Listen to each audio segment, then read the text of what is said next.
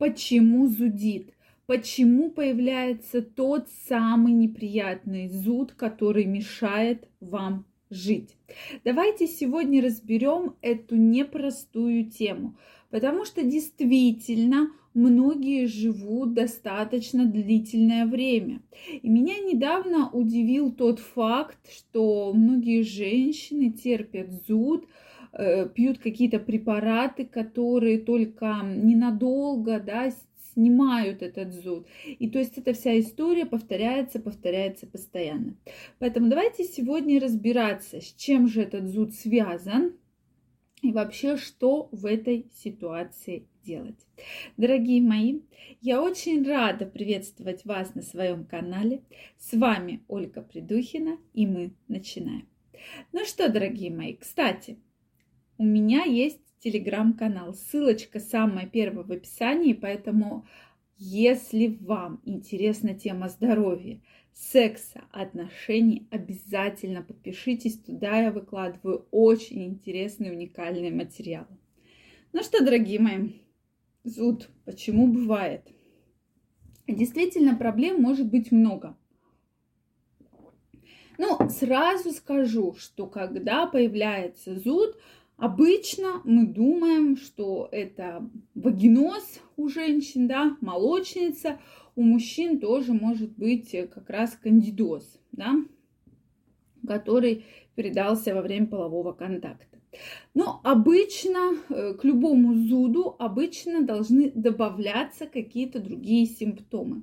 Если у вас просто зуд, в любом случае, то есть у вас ничего не болит, у вас абсолютно нормальные выделения, да, нет никакого неприятного запаха, ну вот у вас прям чешется, да, если говорить так вот по-простому, то есть вот это вот все время, все время чешется. Что же дальше в этой ситуации делать? Вот здесь, дорогие мои, обязательно нужно обратиться к врачу, нужно понять, с чем этот зуд связан. То есть проблема может быть именно аллергическая или инфекционная. То есть нам нужно разобраться именно с двумя этими критериями. Да? То есть зуд либо из-за аллергии, либо из-за того, что какая-то появилась инфекция и какое-то воспаление. Да, сейчас инфекции немножечко стали другие, да. Прошу прощения, скажем это так. Поэтому инфекции могут не сопровождаться различными выделениями. То есть если раньше мы говорили, что очень яркое проявление, яркая клиническая картина, что к любому зуду добавляются выделения аномальные, да, там появляются э, какой-то консистенции неоднородной, появляется запах, появляется цвет, то здесь мы говорим про то, что может просто появиться зуд. И поэтому я всегда крайне рекомендую сдать мазок на инфекции, передающиеся половым путем, и мазок на флору, да, из влагалища, из цервикального канала, у мужчины из уретры, да, и посмотреть, нет ли каких-либо инфекций. Этот момент, безусловно, будет очень-очень важен, друзья мои. И я крайне рекомендую всегда на это обращать внимание. Потому что как раз в принципе по классификации, да, по симптоматике, любая абсолютная инфекция, абсолютно любая – может вызывать как раз тот самый зуд. Начиная с банальной молочницы, но нужно помнить, что кандидоз молочницы, он в любом случае сопровождается творожистыми выделениями, да, и я думаю, каждый из вас знает, что это за выделения, как они проявляются. То есть такие беловатые, комкообразные, творожистые выделения. Соответственно, если вы таких выделений не видите, то может быть это какая-либо другая половая инфекция. Также это может быть аллергическая реакция.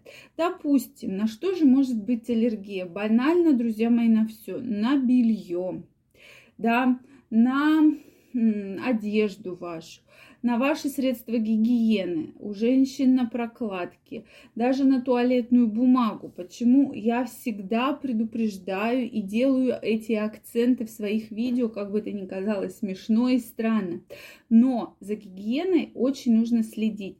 И я уже доказала это по многим пациенткам своим, что как только мы начинаем носить трусы из натуральных материалов, убираем стринги, танго и всякие такие вот красивые трусы для повседневной носки, да, носите их, пожалуйста, но носите только на какое-то мероприятие. Не нужно их носить прям вот утром одел и целый день ходишь, да, потому что могут быть вот такие как раз неприятные симптомы.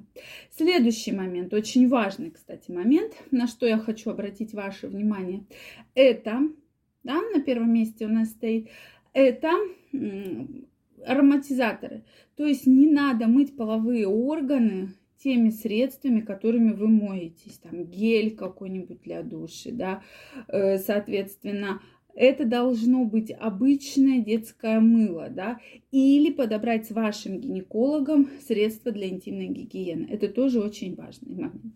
И, конечно же, отказаться от ароматизаторов в прокладках, в, соответственно, в туалетной бумаге. Потому что вы знаете, что иногда есть туалетная бумага, что, простите, Э, в туалет заходишь, и вот этот запах, э, да, арома, вот этот запах стоит на весь туалет. Безусловно, вредит ли это вашей коже, очень нежной, да, конечно, вредит, да, особенно если вы знаете, что многие ходят в туалет не там, не один, не два далеко раза в день. Поэтому постоянно вот это трение, постоянно вот это втирание вот этих ароматизаторов в кожу, это тоже влияет очень сильно. Поэтому, конечно же, бумагой надо пользоваться, но покупайте обычную самую бумагу без каких-либо ароматизаторов, покупайте средства гигиены без каких-либо ароматизаторов и также исключите из вашей повседневной жизни влажные салфетки. К сожалению, это тоже бич, даже для интимной гигиены. Многие так полюбили эти салфетки, что прямо я уже не знаю, что делать, что вы ими пользуетесь прямо постоянно. То есть их крайне рекомендуется полностью исключить. И тогда вы увидите, какие изменения произойдут с вашим здоровьем, с вашими половыми органами. Дорогие мои, я напоминаю, что совсем скоро выходит моя новая книга «Мой мужчина, моя крепость». Посвящена здоровью, интимному здоровью, развитию сексуальности, как всегда быть на коне и поддерживать свою сексуальность. Уже возможен предзаказ, ссылочку я оставлю под описанием к этому видео. Я была очень рада вас всех видеть, жду ваши вопросы в комментариях. Всем здоровья, чтобы зуд вас не беспокоил и до новых встреч, пока-пока.